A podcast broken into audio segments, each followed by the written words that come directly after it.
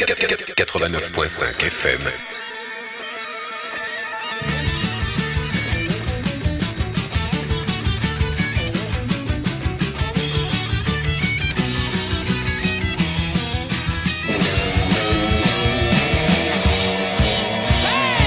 Pour s'imprégner de la couleur locale, il n'y a rien de tel que d'écouter les radios locales. Croc Radio. Bonjour à toutes et tous et bienvenue au Salon de l'agriculture du local de l'étape en ce mardi 23 février 2021 qui se poursuit en rediffusion mercredi à 8h et vendredi à 13h. Bonjour Camille, comment ça va? Eh ben ça va. Alors ça ne vous aura pas échappé qu'on ne verra pas des politiques tâter le cul des vaches à Paris cette année, au salon des langues de bœuf contre langues de bois. Mais le salon de l'agriculture, c'est quand même une occasion de parler de ces agriculteurs qui sont un peu notre garde-manger à nous. Et avec son annulation donc du salon et le départ de Jean-Pierre Pernaud au journal de 13h, eh bien, sale année pour euh, les agriculteurs. hein. Nous avons donc voulu mettre en lumière notre agriculture locale qui peut-être s'en tire pas trop mal depuis le début de la crise sanitaire. En allant à la rencontre du GAEC de la ferme du Moulin des Chartreux, situé à Sainte-Croix-en-Jarret, classé euh, parmi les plus beaux villages de France, tout de même. Alors les deux jeunes associés qui ont repris et diversifié les activités euh, de leurs aînés de trois générations nous ont reçus en cuisine et à la chèvrerie pour nous faire découvrir leur quotidien, leur activité et finalement leur bonheur d'être agriculteurs.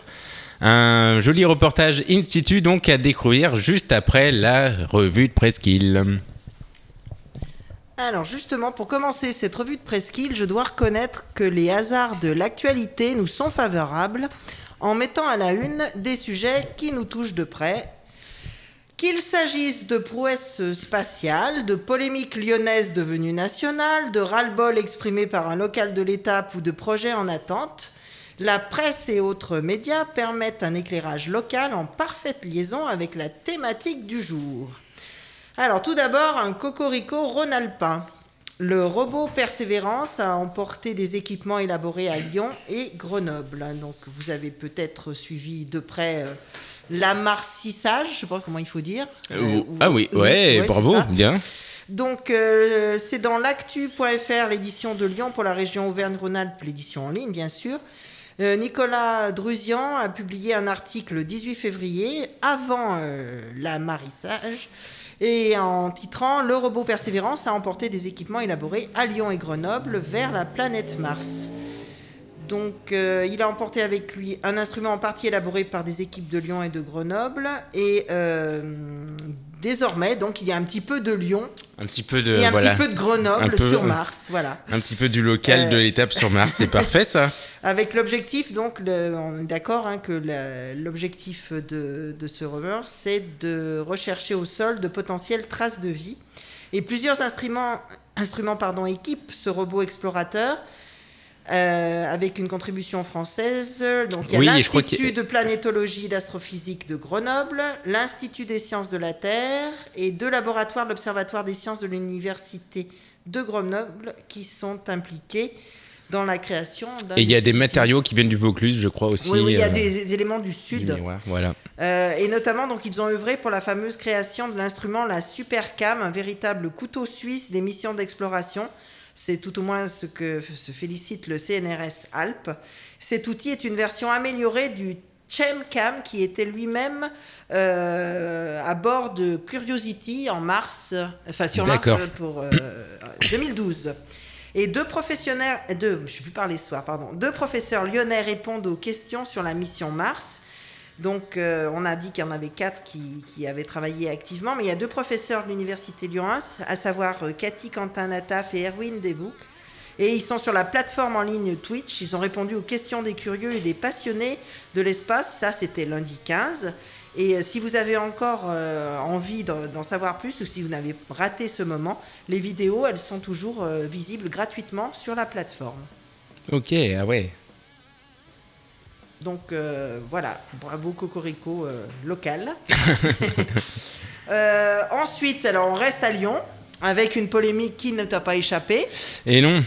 Ouais, ouais, ouais, pour une- on a parlé de Lyon euh, dans les sujets, na- dans les médias nationaux, mais pas forcément pour une bonne chose. Alors Enfin, visiblement là, il ne s'agissait pas de manger du lion polémique. puisqu'il ne faut pas de viande. ben ouais, non. Ah ouais. Voilà. Au- à la limite le Lyon, la sucrerie, mais ça.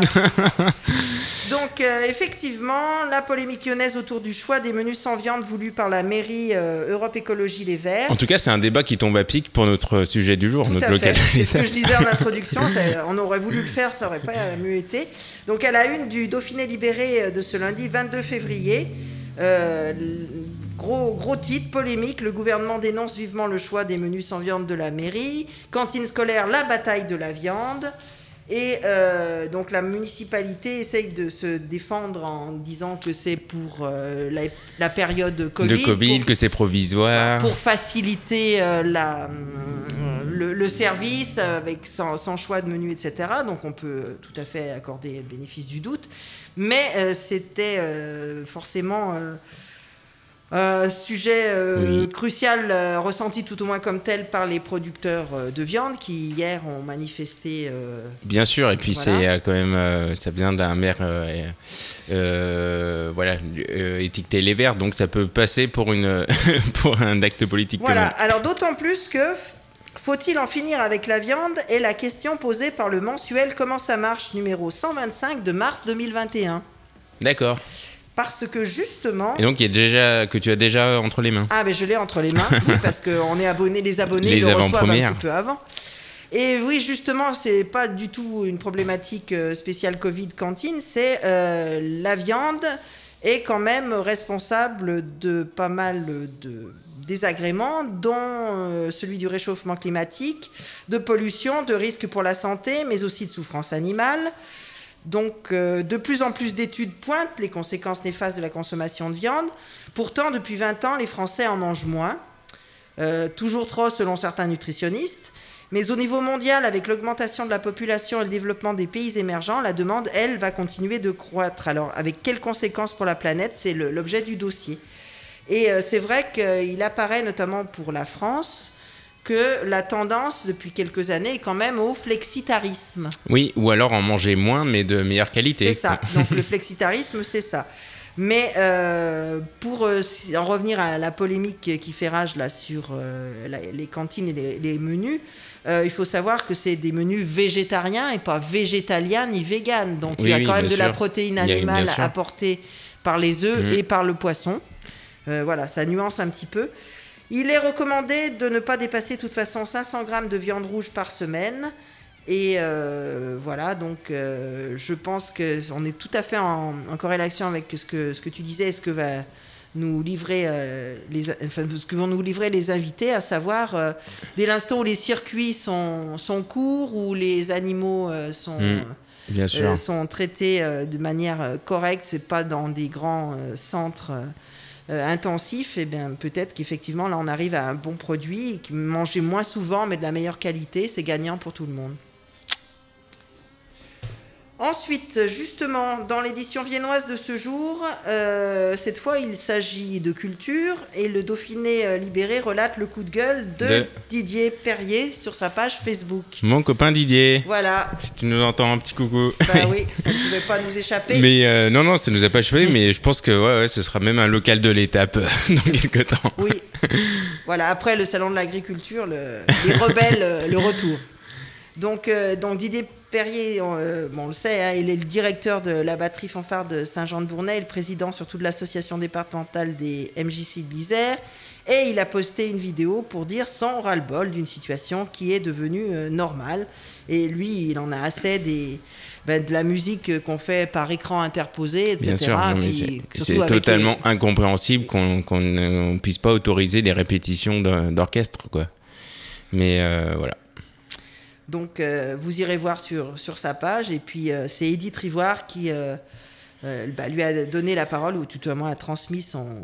Et c'est une belle plume mécontentement. du Dauphiné. donc, voilà, tout à fait. Donc redonnez-nous la liberté de pouvoir faire de la musique. Et moi j'aurais envie de dire, redonnez-nous la liberté de pouvoir aller au théâtre, puisque j'ai appris tout à l'heure que le projet qu'on devait faire avec deux classes, une de Ponsard, une du Collège de Lille, et ben est par décision préfectorale et par la municipalité, on ne pourra pas rassembler ces deux classes. Pourtant qu'on aurait euh, maintenu séparées, eh ben c'est mort. Le projet tombe à l'eau, le 26 mars.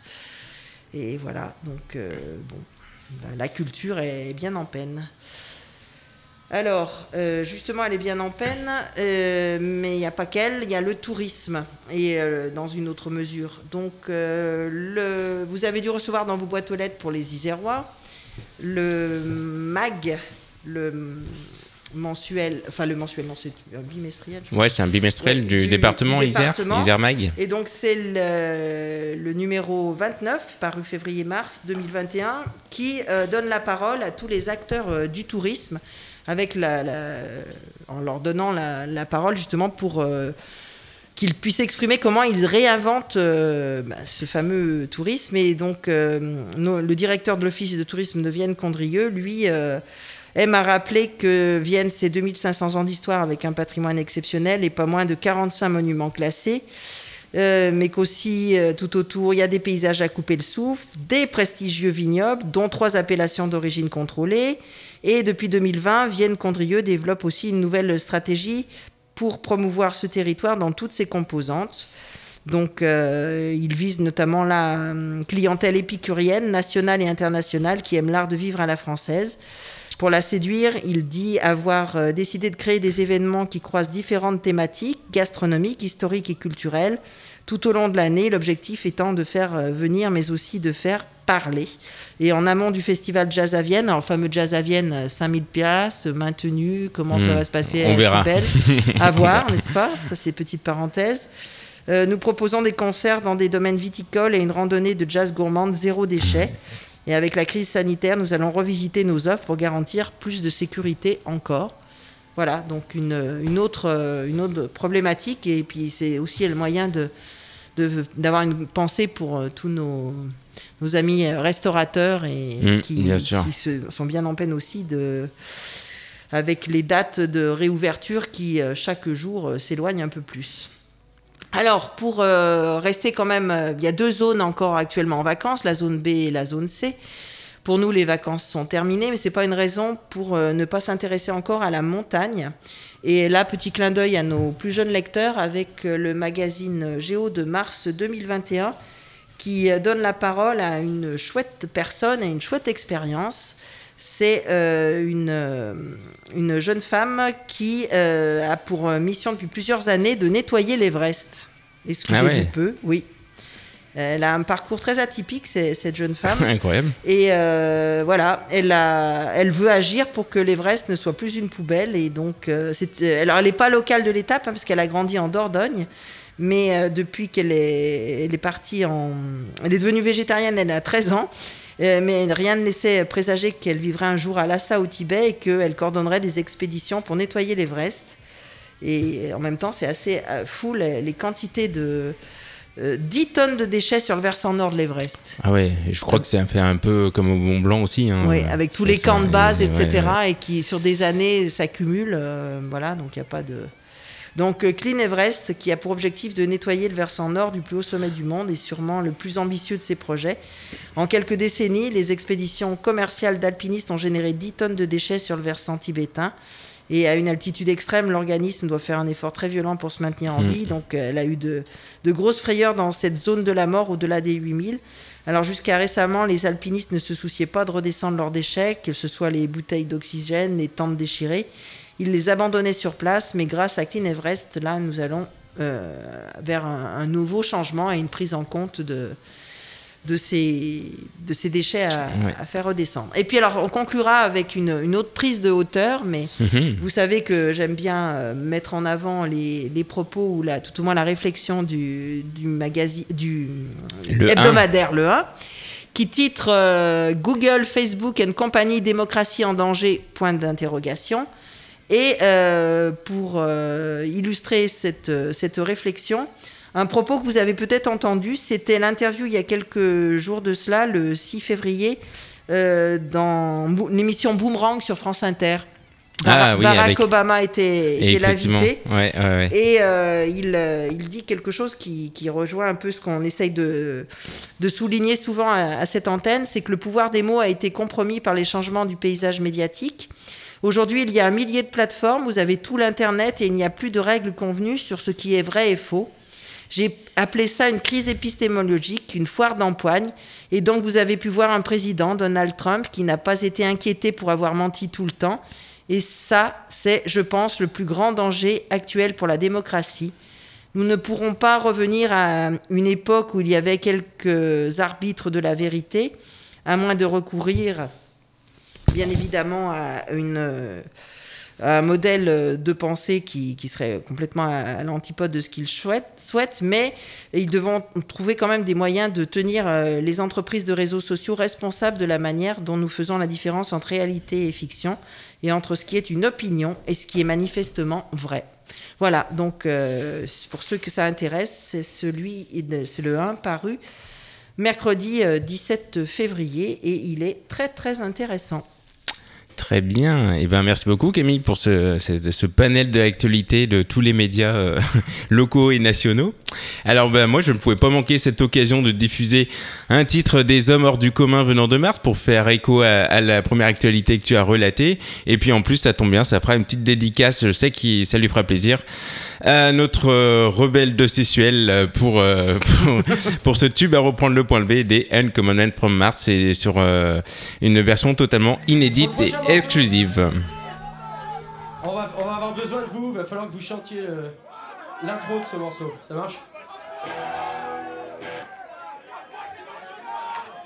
Ça fait comme ça. La la la la la la la la la la la la la la la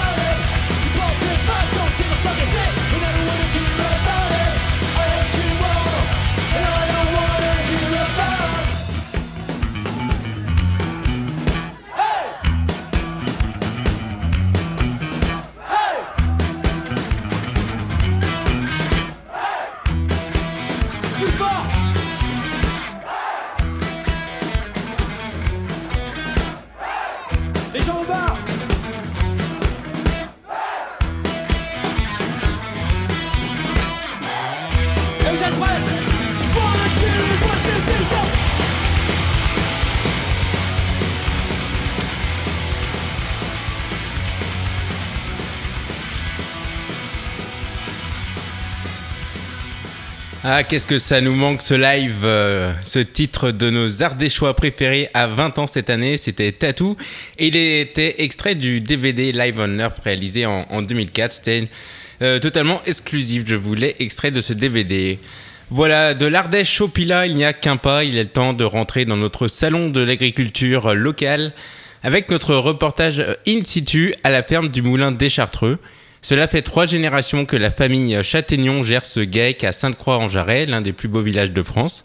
Une histoire comme il y en a d'autres, mais ce serait mettre de côté un long chemin qui a conduit à la ferme telle qu'elle est aujourd'hui. On écoute donc tout d'abord euh, David Châtaignon qui nous reçoit dans sa cuisine. Merci, de nous accueillir. Donc euh, là, on est dans les cuisines de la ferme. Est-ce que tu peux nous, expliquer donc la ferme du Moulin des Chartreux depuis, euh, je sais que c'est assez historique, c'est depuis euh, trois générations euh, que ça existe, mais on est vraiment tout près de, de la Chartreuse de Sainte-Croix. Tout à fait, donc nous c'est l'ancien moulin de la Chartreuse, donc on est juste en contrebas du village. Euh, à l'époque, ben, euh, servait de, de moulin, on va dire, pour, euh, pour moudre, euh, moudre de la farine. À l'époque ben, des moines, donc avant 1600. Et puis après la Révolution, du coup, ça a été reconverti en, en moulinage, donc à filer la soie. Et puis après, je crois que c'est en 52, mon grand-père a racheté le corps de ferme ici, donc c'était tout éboulé hein, quand il y a racheté. Euh, parce qu'historiquement, en fait, sa ferme était dans les murs de la Chartreuse. Et euh, pour pouvoir continuer son activité avec ses vaches, etc., c'est devenu plus possible dans les cours de la Chartreuse. Donc après, c'est pour ça qu'il est venu acheter ici pour pouvoir continuer son activité. Donc je crois que ça s'est fait ça en 52. Et puis donc derrière, euh, derrière, derrière, il y a mes parents, enfin mon, ma tante et mon père qui se sont installés euh, pour prolonger l'activité de, de mon grand-père. Et puis moi qui ai pris la, la suite euh, en 2006 déjà. D'accord. Donc déjà depuis 2006, tu suis- as commencé à prendre, à prendre la relève, mais toujours avec tes parents. euh, Voilà, j'étais installé avec mes parents bah, jusqu'à il y a deux ans, euh, puisqu'après c'est ma compagne qui a pris la relève avec moi. Donc euh, aujourd'hui c'est un gars qui a deux associés, D'accord. Euh, et puis après bah, on a aussi euh, des salariés qui nous aident euh, sur Ça fait une l'activité. équipe de combien de personnes alors qui travaillent Et ben on est deux associés et je crois que c'est un peu moins de 5 équivalents temps plein, mais il y a, en tout il y a 9 personnes qui sont pas tous à plein temps du coup. Ouais.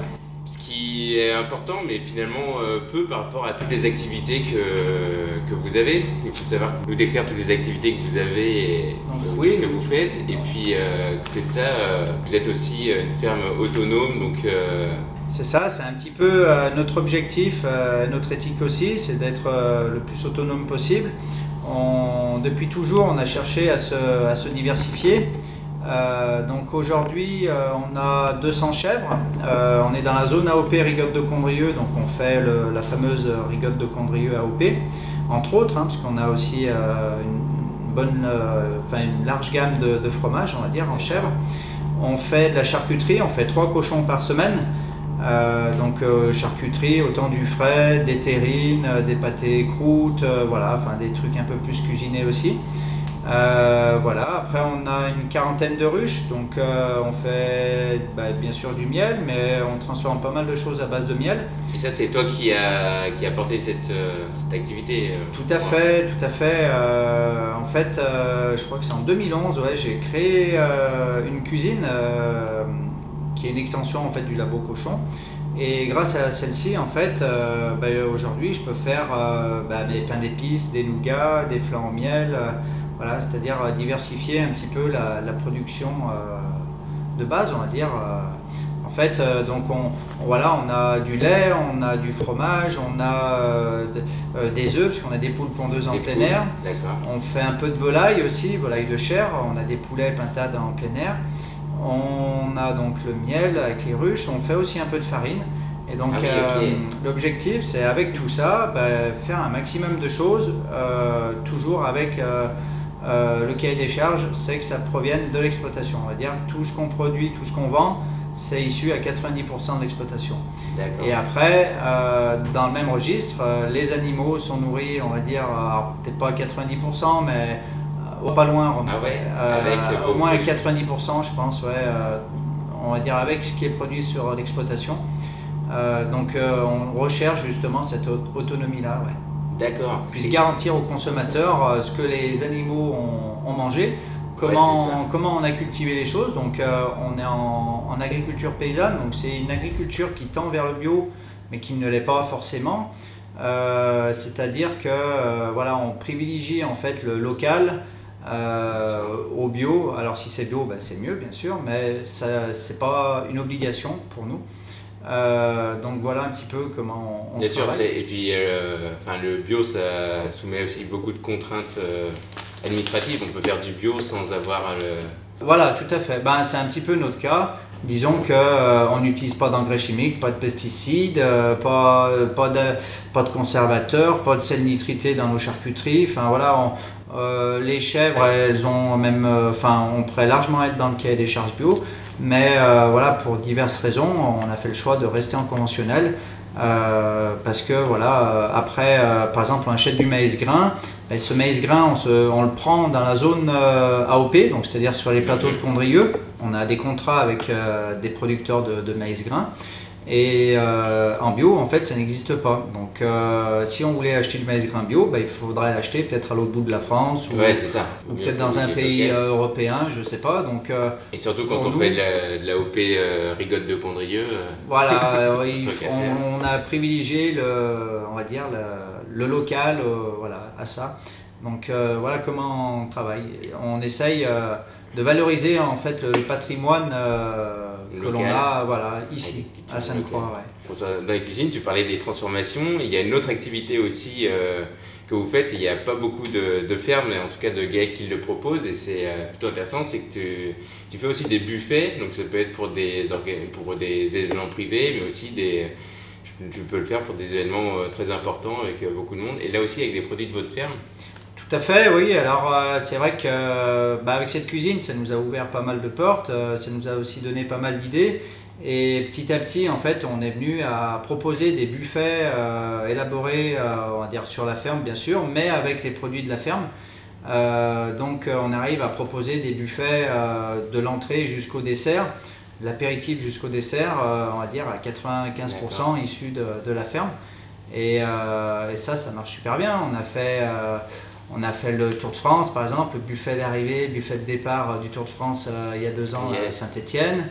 On a, enfin voilà, on travaille pour euh, la région, on travaille pour Saint-Étienne Métropole, le parc du Pilat, euh, pour des particuliers, on fait des mariages, on fait des baptêmes, euh, voilà, toutes sortes de, choses. Et c'est vrai que pour nous, c'est super, c'est super intéressant parce qu'on on arrive à valoriser en fait, à sublimer les produits que, l'on fabrique sur la ferme. quand voilà, c'est tout des petites toasts, des petites verrines, des brochettes. c'est vrai que c'est ça, ça, valorise nos, nos, produits, ça valorise notre métier et, ça, on n'en est que fiers. Et ça demande bien sûr beaucoup de polyvalence, mais vous avez pour, euh, pour gérer toutes ces activités, vous avez des. Du coup, chaque personne est responsable d'un secteur, sur la, filière céréales par exemple, la filière transformation, la filière fromage, ou euh, tout le monde touche un petit peu à tout euh? Non, tout à fait. Enfin, L'idée, c'est que tout le monde puisse être. Enfin que chacun soit un petit peu spécialisé dans son, dans son domaine, en sachant que, ben, on va dire, Marine et moi, les deux associés, ben, il faut quand même qu'on qu'on sache un peu tout, faire, ouais, voilà, qu'on est, ouais, voilà, on a aussi un rôle de, coordinateur, parce que voilà, euh, après on a un boucher, on a une fromagère, on a des gens qui nous aident sur les marchés, on a des gens qui nous aident à préparer les buffets, donc voilà, avec des, on utilise un peu les, les compétences de chacun euh, au service euh, des, des, produits fermiers sur notre ferme. Ah et, du coup, euh, voilà, on arrive à, avoir cet équilibre-là, mais c'est vrai que chacun est bien occupé.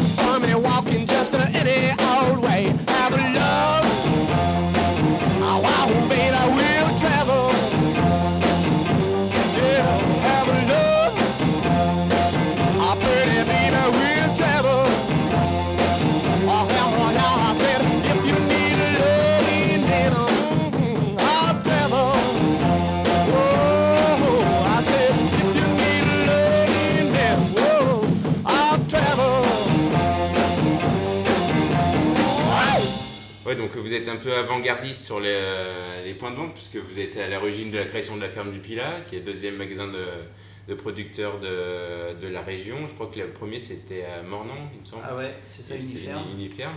Et euh, depuis, quels sont les, les autres modes de vente qui, euh, du, du circuit court? Vous vendez à la ferme, vous vendez sur les marchés, mais qu'est-ce qui se développe le mieux et... Eh ben, c'est vrai que euh, donc la ferme du Pilat, par exemple, euh, c'était un peu euh, il y a 35 ans, c'était une idée complètement novatrice parce que ça n'existait pas du tout. Donc c'est vrai que c'est mes parents du coup qui ont créé ça avec un groupe d'amis agriculteurs qui cherchaient donc à, à vendre leurs produits et puis mutualiser, on va dire, l'outil de commercialisation.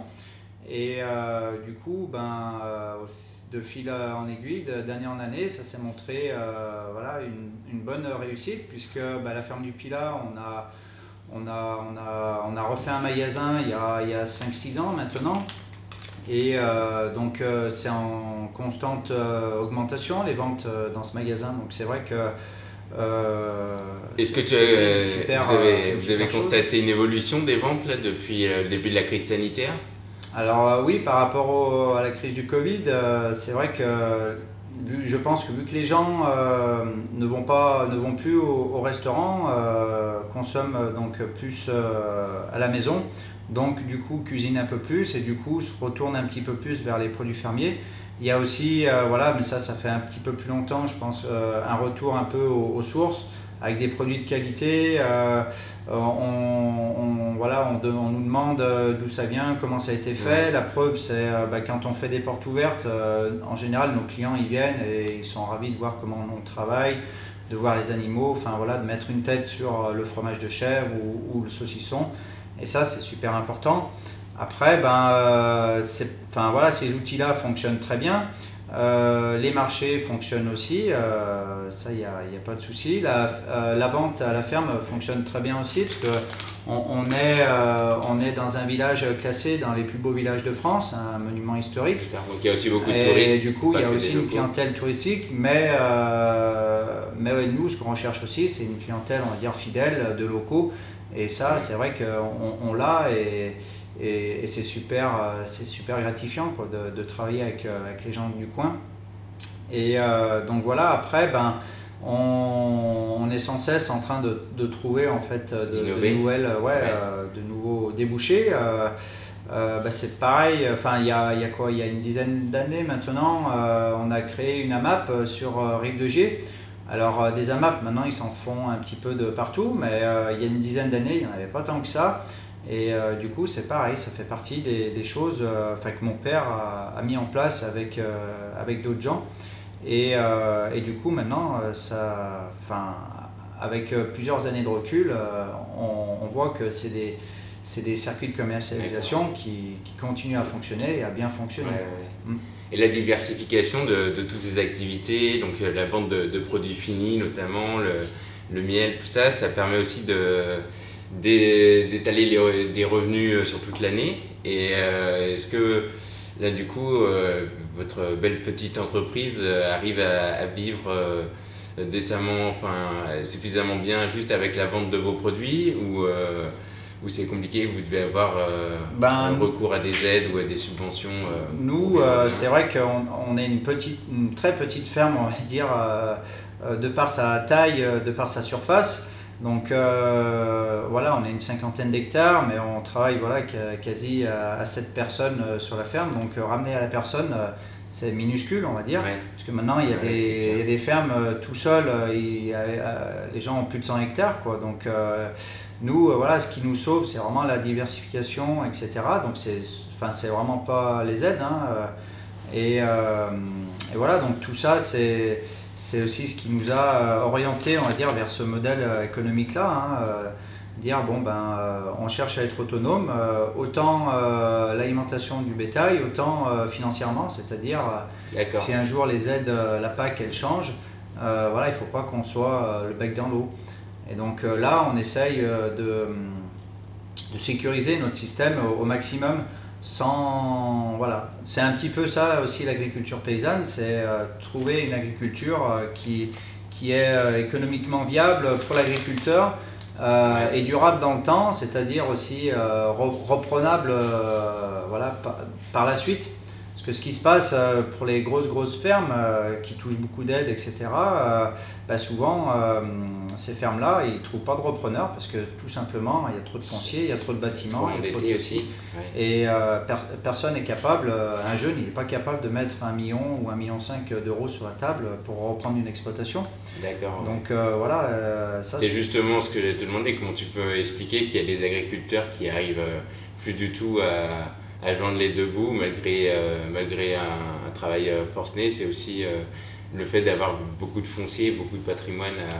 Ben, en fait, euh, c'est surtout. euh, Enfin, je pense pas que le revenu soit directement lié au patrimoine ou au foncier. C'est surtout lié, on va dire, euh, euh, à la, la vente des, des produits, on va dire, euh, des produits primaires, hein, le lait, euh, les céréales, tout ça, qui sont pas, euh, qui sont pas vendus au prix juste. Euh, et donc ces agriculteurs-là ont besoin des aides pour, euh, pour, pour, pour vivre, hein, ça c'est sûr. C'est sûr. Après, euh, voilà, nous, euh, on, on arrive à, à vivre de notre métier. On roule pas sur l'or, mais euh, voilà, on a, on, C'est grâce à la on arrive à, manger ouais, voilà, des, bons produits. On travaille dans un cadre qui est exceptionnel. Et, et c'est- enfin, j'ai toujours été intéressé, on va dire, euh, par l'agriculture. Après, ce qui m'intéressait le plus dans l'agriculture, c'est pas forcément faire du tracteur ou voilà, élever des vaches, euh, faire du lait à tout prix. Euh, ce qui m'intéressait, ben, c'est ce que je fais un petit peu en ce moment, c'est-à-dire euh, me diversifier, valoriser un peu les, les produits du mieux que je peux, euh, tirer vers le haut aussi l'image du métier, Mm. c'est-à-dire de, de montrer que voilà, on, on- on est capable de faire autre chose que simplement du lait ou, ou des céréales. Ou voilà, Euh, il y a plein de paysans maintenant qui se mettent à faire du pain, qui se mettent à faire plein de choses euh, qui sont super bonnes. Et, et ça, euh, ça c'est super parce que ça tire le métier vers le haut et surtout ça donne envie aux jeunes de reprendre ces fermes-là. Quoi, de, ça, ça donne envie de, de s'installer. Ouais. Et puis en s'ouvrant, comme tu disais, avec des portes ouvertes. ou, Tout à fait, je trouve que c'est c'est en s'ouvrant au, au monde extérieur que euh, les gens comprennent notre métier, euh, que euh, voilà, euh, ça donne envie, ou pas d'ailleurs, des fois. hein, mais, comme tu disais tout à l'heure, hein, il faut, faut quand même soit être né là-dedans, ou soit avoir quand même une bonne expérience avant de, de sauter le pas, hein, parce que Mhm. c'est pas, enfin, il faut pas idéaliser non plus le métier en disant euh, je vais avoir trois chèvres. Ouais, ouais, Et oui, oui, voilà, il y a- il y, a hein, beaucoup de gens qui veulent se lancer, mais. euh, Ça nécessite euh, voilà, un peu de l'huile de coude, comme on dit. hein, mais Après, euh, voilà, si on arrive à bien. Puis c'est vrai que le métier a bien évolué aussi. hein, Maintenant, c'est vrai que c'est. c'est- Avant, il suffisait de bien savoir labourer ou semer euh, à la bonne époque, au bon moment, euh, voilà, etc. Ou bien élever ses vaches. Bah, maintenant, il faut aussi être un très très bon gestionnaire. Le, le métier change complètement. Il faut être au courant, euh, au courant de, de tout, de tout, de tout ce qui se passe autour de nous. Et, et c'est vrai que c'est ce qui fait aussi que ce métier, il est, super intéressant et enrichissant. Et puis c'est un métier qui est aussi dépendant d'un phénomène dont on parle euh, beaucoup, qui nous intéresse particulièrement dans le cadre de l'étape, c'est l'environnement. Là, après une vague de froid, on, a pris presque 30 degrés en, deux semaines. Est-ce que ces, changements météo un peu soudains, du coup, euh, impactent aussi euh, vos activités? Et est-ce que tu, dois l'anticiper sur ton travail? Bah, disons que ça a des impacts, euh, on va dire, il y a toujours des impacts positifs et négatifs. Le positif, bah, c'est que ça fait sortir les gens et bah, sur les marchés, euh, à la ferme, etc. Ben, on Ouais, il y avait énormément de monde ce week-end, par exemple, à Sainte-Croix. Euh, les gens vont se balader, donc du coup, ben, ils viennent acheter euh, deux, trois petits saucissons, des terrines, voilà, une petite rigotte. Donc ça, c'est super pour le commerce. Après, c'est vrai que au mois de février, avoir des 20 degrés, on se dit, ouais, euh, il y a des choses qui sont pas bien normales. Euh, après, ben, moi, je vois au niveau euh, ben, de mes abeilles, à cette époque, voilà, là, elles sortent comme quasi en plein été. Mais la grosse différence, c'est que ben, les plantes n'ont pas fait de pollen, il n'y a pas de nectar, bien sûr, et voilà, c'est encore trop tôt dans la saison. Et du coup, ben, là, elles sortent, mais elles ramènent rien, donc euh, du coup, elles, euh, oui. elles consomment énormément euh, de provisions. Et l'apiculture, les années suivent, mais ne se ressemblent jamais. Ouais, ouais, c'est vrai qu'avant, voilà, je, je, je transhumais mes ruches pour faire de l'acacia, du sapin, de la montagne, voilà, et, et ben euh, c'était un peu le, le loto, hein, on va dire, je gagnais pas tous Ah les oui. coups. Euh, ben donc maintenant, voilà, j'ai simplifié un peu le système et donc les ruches restent à Sainte-Croix. Donc un- souvent c'est un miel, voilà, c'est un miel toute fleur. Euh, on va dire globalement, il y a le châtaignier euh, qui remplit toujours un peu les hausses, heureusement. Mais sinon, voilà, c'est un miel qui est différent chaque année parce que les fleurs, enfin la floraison est un peu différente euh, chaque année aussi, ouais, en fonction de la météo. Bah, merci beaucoup David. Je sais que les, les journées sont longues et le temps est précieux en agriculture. Juste quand, quand je suis entré dans la cuisine, pendant que tu travaillais, il y avait un peu de musique. Est-ce que tu peux nous donner un, un- deux, trois coups de cœur musicaux euh, Qu'est-ce que tu écoutes euh, pendant que tu travailles en Ah bah j'écoute un peu de tout, ça dépend euh, l'humeur du, du moment, mais ça va, ça va, ça va du rock au jazz, au, au- des fois aux musiques un peu, euh, voilà, qui passent à la radio, euh, tout simplement. Ok. Eh ben merci bien. Merci.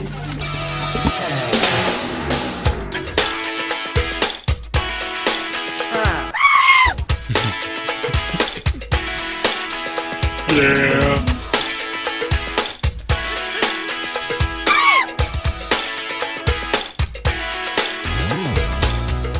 Et oui, je n'ai pas résisté à conclure cet entretien avec un extrait des Got versions.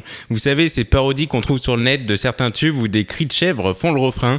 Je trouvais la transition parfaite. Voilà, on est retour en direct de- des studios de Croc Radio. Vous êtes au cœur du salon de l'agriculture du local de l'étape. Euh, Camille est toujours avec moi en studio. Une, peut-être une, réaction, Camille, sur euh, ce premier témoignage qu'on vient d'entendre de David? bah, très, très intéressant, très intéressé, passionnant. euh, oui, franchement, ça donne envie.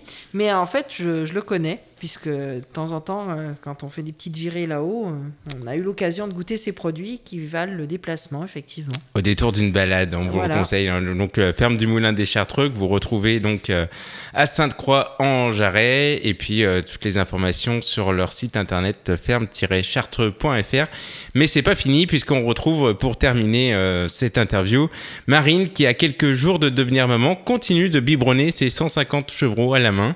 Elle nous a emmenés en quad à la chèvrerie, donc ce sera peut-être aussi rapide pour aller à la maternité. Voilà, on se retrouve euh, juste après le témoignage de Marine. Alors, euh, une, une journée type à la chèvrerie euh, avec toi, c'est. euh, Eh ben attends, ça on, on va aller voir, on va aller voir les autres là-bas. Une journée Ouais. type, c'est euh, euh, on attaque du coup à- entre 6h et 6h30. On commence déjà par faire un tour de la chèvrerie pour voir euh, s'il y a eu des naissances. D'accord. Et euh, du coup, bah, s'il y a eu des naissances, on commence à s'occuper des chevreaux, on, on les, on désinfecte le cordon, on leur coupe le cordon et puis on les met dans les, dans les petites cabanes euh, euh, en couveuse un petit peu. Ok. Et ensuite, bah, on attaque la traite. Et à la t- donc on est souvent deux en période de mise bas parce qu'il y en a un qui s'occupe des chevreaux et un autre qui fait la traite. D'accord. Parce que du coup, bah voilà, il, faut, il faut apprendre à téter à tous les chevreaux en fait. Ah ouais. Donc voilà, du coup, du coup ça commence par ça et euh, ensuite bah à la traite on doit trier, après, enfin trier le lait puisque le lait il est pas consommable tout de suite par les humains. ah bon en fait, D'accord. Parce que du coup, bah, le premier lait, c'est le colostrum qu'on donne aux chevrons, en fait. C'est le lait euh, de- dans lequel il y a les défenses immunitaires, en fait, D'accord. des ok. chevreaux. Donc c'est important de leur donner euh, très vite après la naissance. Et euh, du coup, bah, voilà, à la traite, on trie les laits. Les laits qui sont consommables, donc euh, une chèvre, il faut qu'elle ait fait euh, minimum son petit depuis 6 jours pour que le lait soit consommable par les humains. D'accord. Donc le premier Ah lait oui, c'est le colostrum, donc première traite en gros, euh, et ensuite toutes les autres traites on les donne à- aux chevreaux qui sont un peu plus grands parce qu'on peut pas non plus encore le transformer en fromage jusqu'au sixième jour. Et alors, c'est avec quel lait qu'on fait le sérac Bah c'est vrai que c'est avec le petit lait, C'est avec le petit lait Voilà. c'est le petit lait de la tome en fait. Quand on fabrique la tome de chèvre en fait, euh, il- ça fait beaucoup de petits laits et ce petit lait on le cuit. Et du coup, euh, ça fait ensuite du sérac, ça fait un peu une mousse qui remonte à la surface quand on cuit. Et du coup, cette mousse, on la récupère et on la moule et ça fait un sérac. Et c'est super bon. Voilà. C'est léger, c'est bon, c'est ouais, vrai que ça passe bien. Toi, tu as un parcours typique parce que David nous expliquait que c'était euh, la ferme de, de ses parents. Toi, tu n'étais pas forcément voué à travailler dans l'agriculture au départ? Ouais, bah du coup, euh, moi en fait, euh, à la base, euh, je savais pas trop ce que je voulais faire, donc je, je faisais des études en sciences politiques, donc voilà, un peu rien à voir. Mais euh, du coup, j'ai découvert euh, l'agriculture par son biais, et bon, moi après, c'était clair que j'avais envie de faire euh, quelque chose qui me plaisait, et j'ai vraiment accroché quand j'ai découvert ça avec lui, puisque pour moi c'était concret, et j'avais quelque chose dans les mains, quoi, un vrai métier. c'était pas juste du théorique comme j'apprenais dans mes cours tous les jours.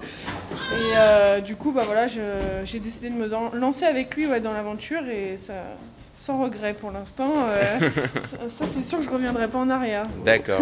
Qu'est-ce qui te plaît le plus euh, Bah moi ce que j'aime bien c'est euh, bah déjà c'est concret quoi. Enfin c'est des choses on apprend à faire des choses avec ses mains. Mhm. On apprend euh, des choses basiques et essentielles les cycles de la nature quoi en fait à travers le vivant, les animaux mais aussi le vivant dans le sol en fait.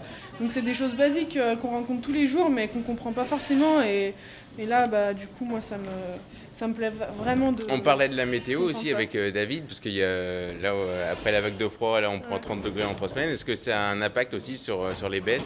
Et ben sur les bêtes, on va dire que c'est un plus un impact indirect parce que ça sera sur la gestion de leur alimentation, puisque bah, derrière, bah, là, c'est vrai que ça va faire trois semaines aussi que, enfin même bien un mois qu'on n'a pas eu de pluie, donc on, on attend Oui. quand même que la pluie arrive parce que là, on a un vent euh, qui est hyper séchant. Donc euh, si la pluie arrive pas, bah, l'herbe va pas pousser et début mars on commence à mettre à l'herbe les chèvres. Donc euh, du coup c'est de ce point de vue-là que ça risque d'avoir un, un impact. Après pour ce qui est du froid, euh, bah, justement nous ça nous arrange plutôt qu'il n'y ait pas trop trop de froid pour les Ouais. chevreaux parce Oui, que oui. du coup c'est un peu plus compliqué à gérer, mais mais bon. Parce que les, les chèvres, du coup, elles restent combien de mois à l'intérieur? Et ben les chèvres en fait elles sortent euh, de mars à novembre. Après euh, on gère bah voilà les jours de pluie on, on les sort pas quoi. Mais euh, et puis quand il fait trop chaud dehors non plus c'est pas trop le moment pour les sortir parce qu'il n'y a rien à manger de toute façon. Mais euh, voilà on essaie de les sortir de mars à novembre dès qu'on peut quoi. Le but c'est vraiment qu'elles aillent chercher elles-mêmes leur nourriture. que ce soit pas à nous d'aller leur amener. Ça nous fait moins de travail.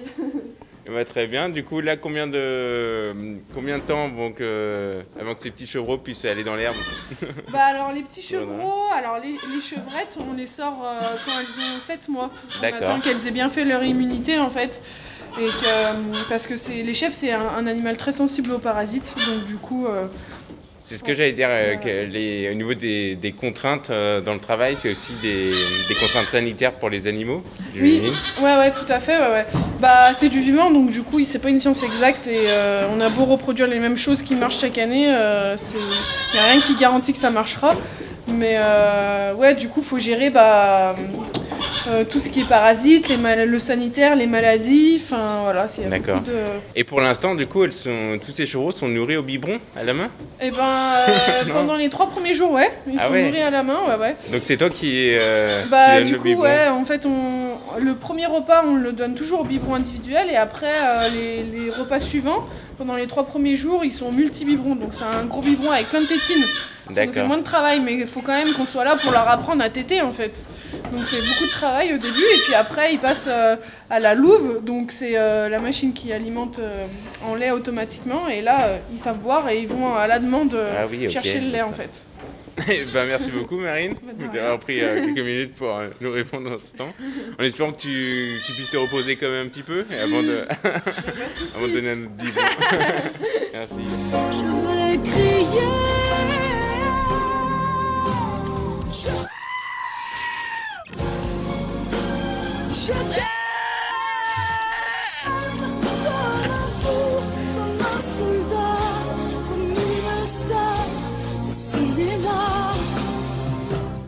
Voilà, donc euh, ben, merci encore euh, à David et Marine de m'avoir reçu euh, dans, leur ferme. Vous pouvez donc retrouver tous leurs produits et leurs informations euh, sur euh, ferme-chartreux.fr ainsi que leur page Facebook Ferme du Moulin des Chartreux.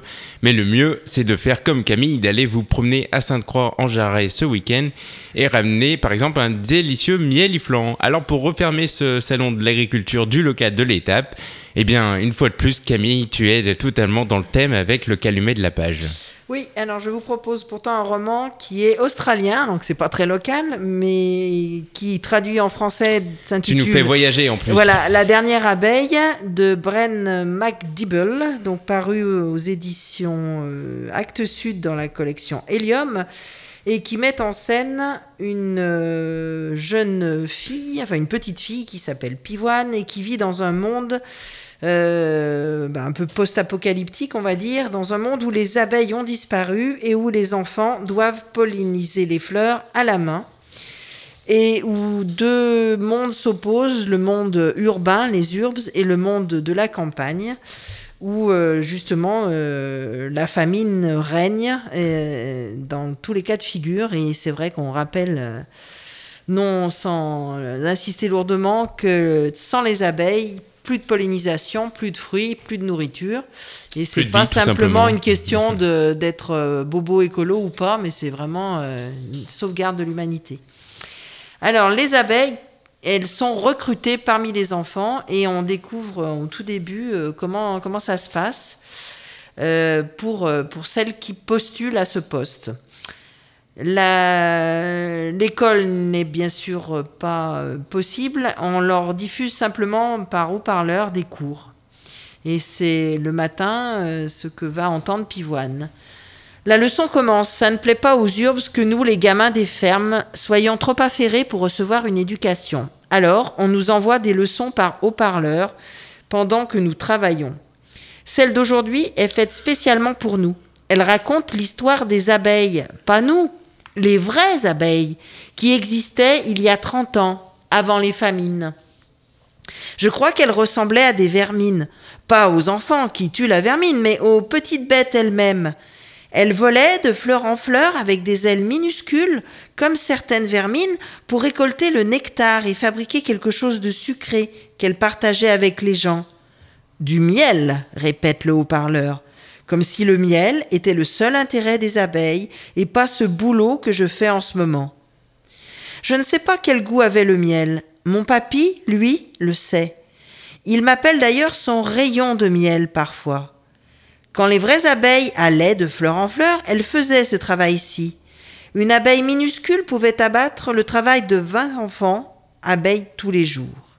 Et le haut-parleur dit qu'elles étaient des millions. Je pense à toutes ces abeilles qui ont disparu parce qu'elles ressemblaient à des petites vermines. Avant la famine, les fermiers n'avaient pas assez d'enfants sous la main pour attraper la vermine, alors ils pulvérisaient du poison dessus. Sauf que le poison ne savait pas faire la différence entre les abeilles et la vermine. Les savants ont encore quelques petites abeilles et ils disent qu'un jour ils les ramèneront pour qu'elles travaillent dans les fermes. Je ne veux pas que les abeilles reviennent, moi. Je veux être une abeille parce que Max et moi, on est des filles de la ferme et on peut vivre dans notre cabane avec papy et on a assez à manger pour nous tous, même si papy ne peut plus travailler, sauf au moment de l'emballage. Tout le monde travaille comme une bête au moment de l'emballage. Jeunes ou vieux, il y a tant à faire que tout le monde s'y met. Alors, avant la famille, maman était petite et vivait avec papy à la ville avec les urbs. La vie était dure, il n'y avait rien à manger et pas de cabane où habiter. Quand les fermiers sont allés à la ville demander aux gens s'ils voulaient travailler en échange du manger et d'un endroit où se construire une cabane, ils sont venus en quart avec les autres qui en avaient assez de vivre dans la rue, d'avoir faim et de se faire agresser pendant leur sommeil. Maman est repartie travailler en ville parce qu'elle dit que si on ne gagne pas du vrai argent, on vivra dans une cabane toute notre vie. Mais je l'aime, moi, notre cabane. J'aime les arbres, j'aime les poulettes. Si je suis choisie pour être abeille aujourd'hui, tout sera super top à la fraise. Je saute à terre et cours vers l'arbre suivant. Grenade n'a plus qu'une courte avance. Elle regarde par-dessus son épaule et fait une tête d'abricot sec en voyant que je la rattrape. Il y a cinq arbres dans chaque rang, et quand j'arrive au dernier, je n'ai plus assez de poudre dans mon pochon pour garnir correctement les plumes. Je pourrais faire semblant, mais je sais qu'il est important d'en mettre sur toutes les fleurs, ça c'est certain. Si le dernier arbre de mon rang ne porte pas de fruits dans quelques semaines, le chef va se fâcher et exiger que je lui rende mon gilet. Je me précipite deux rangs plus loin, vers Bépé qui en est à son quatrième arbre. Je suis à sec et il me reste un pommier à faire, dis-je en lui montrant mon pochon vide. Il me tend le sien et me laisse y plonger mon plumet. C'est un bon ami. Allez, allez, lui dis-je, et il se remet au travail. Grenade est déjà dans son cinquième arbre, le chef nous surveille toutes les deux, nous sommes en tête. Il m'a vu me ravitailler dans le pochon de BP, il va deviner que j'en ai renversé. Je grimpe à l'arbre et je m'active à toucher doucement les fleurs une à une. Je descends juste après Grenade et nous nous précipitons vers le chef. Nous arrivons en même temps car je cours plus vite qu'elle. Le chef hoche la tête, il place Grenade en tête de la file et moi juste derrière. Je me répète que ça ne veut rien dire. Bébé fait la course avec la fille du rang 3 et là-bas, il vient se placer derrière moi dans la file. Non, être première ou deuxième ne signifie pas automatiquement qu'on va devenir abeille. Encore faut-il que le chef apprécie votre style. Il faut être doux avec les fleurs et les branches, sans signe de maladresse. Le chef donne un coup de sifflet, les autres vermines se dépêchent de venir nous rejoindre pour savoir qui a gagné. Ce sera deux de nous quatre. BP me donne une tape dans le dos, il pense que je suis prise. J'espère que lui aussi est pas grenade car elle est trop lourde et trop méchante. Le chef sort d'un sac deux gilets à rayures jaunes et noirs tout neufs. Les nouvelles abeilles sont... Il se tait et nous regarde tour à tour en insistant sur moi. Mon cœur remonte dans ma gorge. Grenade et belle pomme. Je me retourne vivement pour sauter au cou de BP, je ne laisse pas voir ma tête. Bravo BP, dis-je, mais ma voix est enrouée et juste après, je pars en courant.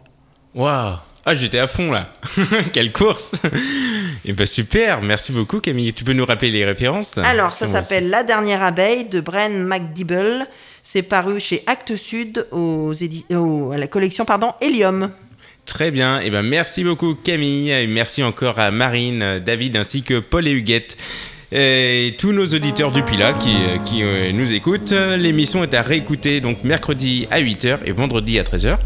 Et on se retrouve la semaine prochaine aux mêmes heures. Mais certainement. Merci beaucoup Camille, bonne semaine à toutes et tous.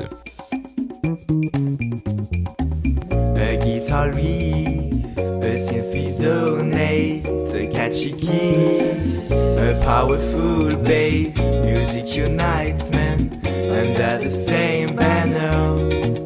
Open your ears.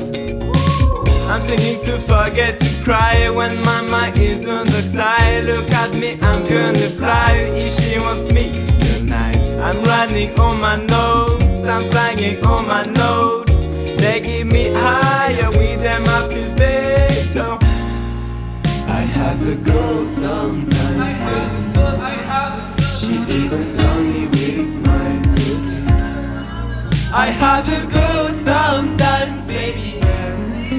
Our melodies takes me. Sometimes I get the vibe,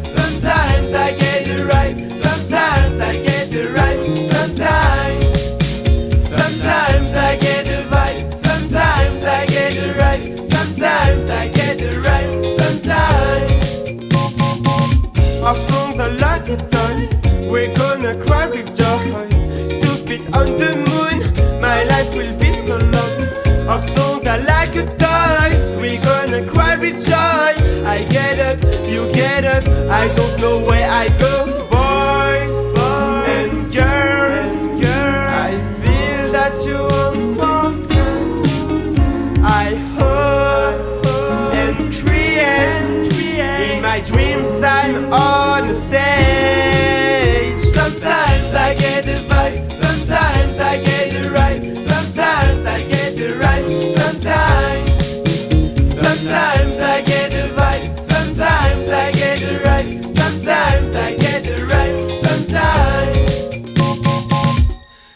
Take me to this kind of paradise. Make me feel like I'm gonna die. Music is just a way to dance through the night. Drum hit my head stronger until I get down. Follow the theme, shade him and dream. Yeah, I get a good time, the rolled in my ears. I have a girl sometimes, but she isn't lonely with my music.